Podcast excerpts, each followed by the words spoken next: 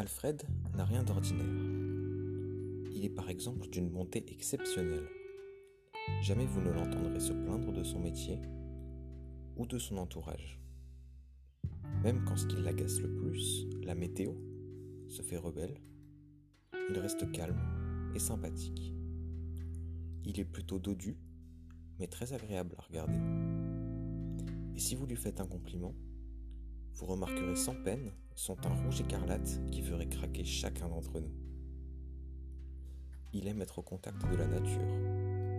Loin des artifices, il vit en communion avec elle et n'hésite jamais à abriter une petite coccinelle.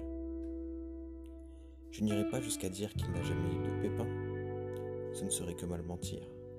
Néanmoins, il a eu le temps d'apprendre et de mûrir pour mener une vie des plus riches. Alfred laissera toujours ses amis cueillir l'instant présent pour le savourer sans sourciller. Accroché à la vie par un lien infiniment puissant avec ta famille, j'aimerais te rendre aujourd'hui un dernier hommage. Parce que malgré ce lien, tu n'as pas hésité une seule seconde à te sacrifier pour faire de nous des survivants. Alors merci pour tout, Alfred. Tu es la plus belle des pommes.